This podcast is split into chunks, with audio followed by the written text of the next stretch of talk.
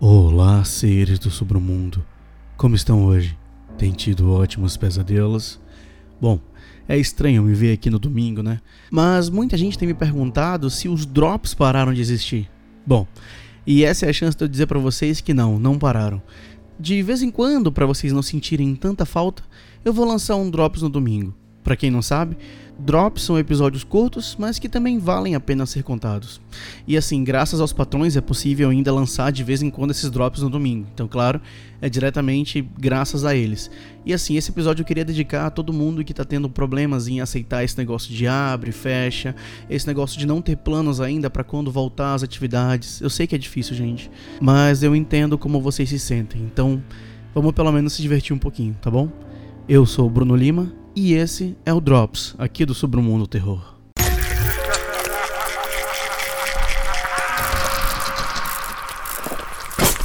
Submundo Terror Drops.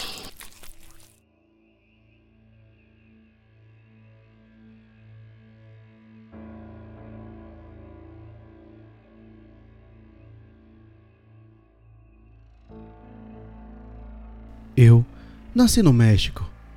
Meu pai era criador de cabras e minha mãe costumava ter cestos para que pudéssemos ter pelo menos duas refeições por dia. Éramos muito pobres e eu e meus irmãos tivemos a infelicidade de nascer em condições climáticas extremas. Meu irmão mais velho nasceu no dia mais frio do inverno, minha irmã mais velha em um dilúvio de primavera, e eu nasci no meio do verão e apesar dos anos 80 terem trazido avanços no padrão de vida dos cidadãos do mundo, parecia ter nos esquecido em nossa minúscula cabana de dois quartos. Então, quando meu pai soube do programa de visto H1B por meio de meu tio, ele ansiosamente se inscreveu. Toda a primavera, ele iria trabalhar como operário em uma fazenda de pimenta e tabaco no Texas. O trabalho era árduo, mas o salário era bom e ele sempre estava em casa a tempo para o Natal, então ninguém reclamava. Ele estava economizando dinheiro para que pudéssemos emigrar para os Estados Unidos, então trabalhou de 1988 a 1991, economizando tudo o que podia. Ele se certificou de que nenhum centavo fosse desperdiçado. Na longa viagem de ônibus de inverno da fazenda, que era dos Estados Unidos para o México, ele dormiria para que as dores da fome não o incomodassem. Ele geralmente não fala muito sobre os seus dias como trabalhador imigrante, mas ele nos contou que um dia, no inverno de 89, ele não conseguiu dormir. O ônibus fez uma parada perto de uma pequena barraca de taco. Os tacos tinham um cheiro maravilhoso e todos no ônibus formaram uma longa fila em direção à barraca de tacos, ansiosos e salivando. O homem atrás do pequeno balcão sujo era muito amigável, mas havia algo um pouco estranho nele. O homem despejou a carne fumegante e temperada em tortilhas de farinha frescas e bem quentes como uma máquina, pegando o dinheiro com uma das mãos e servindo um grande prato cheio com a outra. Tacos de venado, sua voz soava. Aparentemente, ele estava vendendo tacos feitos de carne de veado. Comprem seus deliciosos taquitos de venado, ele dizia. Meu pai debateu se deveria ou não arriscar gastar dois dólares de seu dinheiro arduamente ganho. Felizmente, meu pai estava bastante impaciente e detestava filas longas.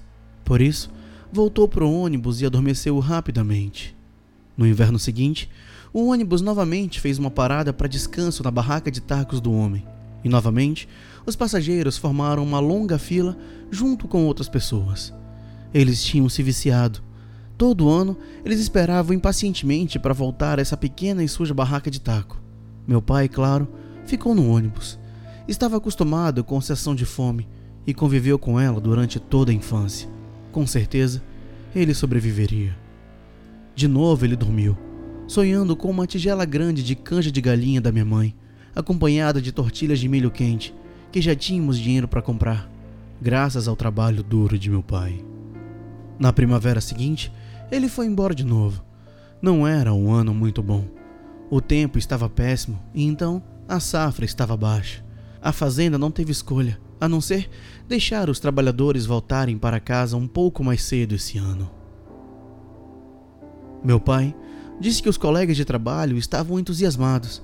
Eles não precisariam comer seus tacos no frio esse ano. Os homens contaram avidamente o número de quilômetros, sua excitação aumentando à medida que se aproximava da parada de descanso. Mais três quilômetros, mais dois quilômetros, mais um quilômetro, até que finalmente alcançaram o local onde o homem tinha sua barraca de tacos. Mas então, lá não havia nada. Não havia sinal da banca ou do homem com sua grande panela de aço com deliciosa e suculenta carne de viado. Lá havia apenas uma velha senhora vendendo sapos e pinhatas de papel machê. Os trabalhadores exigiram saber o que havia acontecido ao homem com os tacos de viado. Ele havia se mudado para outro local? Ele abriu um restaurante? O que aconteceu? Eles precisavam saber o que os tinha privado daquele momento tão esperado. A velha levantou a mão e os homens ficaram em silêncio. A velha disse que o homem havia sido preso há mais de dois meses. Muitos fazendeiros locais e vários outros homens começaram a desaparecer em sua aldeia e a polícia ficou completamente pasma. Corria um pequeno boato de que o açougueiro local, ou Taco Man, como você o conhece, poderia estar envolvido. A polícia não tinha outras pistas e decidiu dar seguimento a essa dica. O que eles viram nos abalou além de sua crença. Ela foi interrompida por um homem que perguntou sobre os tacos de viado, questionando que quando ele saísse da prisão, ele começaria a fabricá-los e vendê-los novamente, certo? A velha riu e disse que ele não iria sair da cela por muito tempo. Ela explicou que o homem não era muito querido em sua aldeia, e Venado era um apelido que ele usava para se referir aos seus inimigos. Gostaram da história, seres do submundo? Eu espero que todo mundo tenha aproveitado para pelo menos dar uma esparecida. E lembrando de novo, muito obrigado aos queridos patrões que é o que fazem essas histórias, além do normal, serem produzidas por causa justamente do apoio deles. Muito obrigado, patrões, e muito obrigado a todo mundo que está ouvindo. Boa noite e bons pesadelos.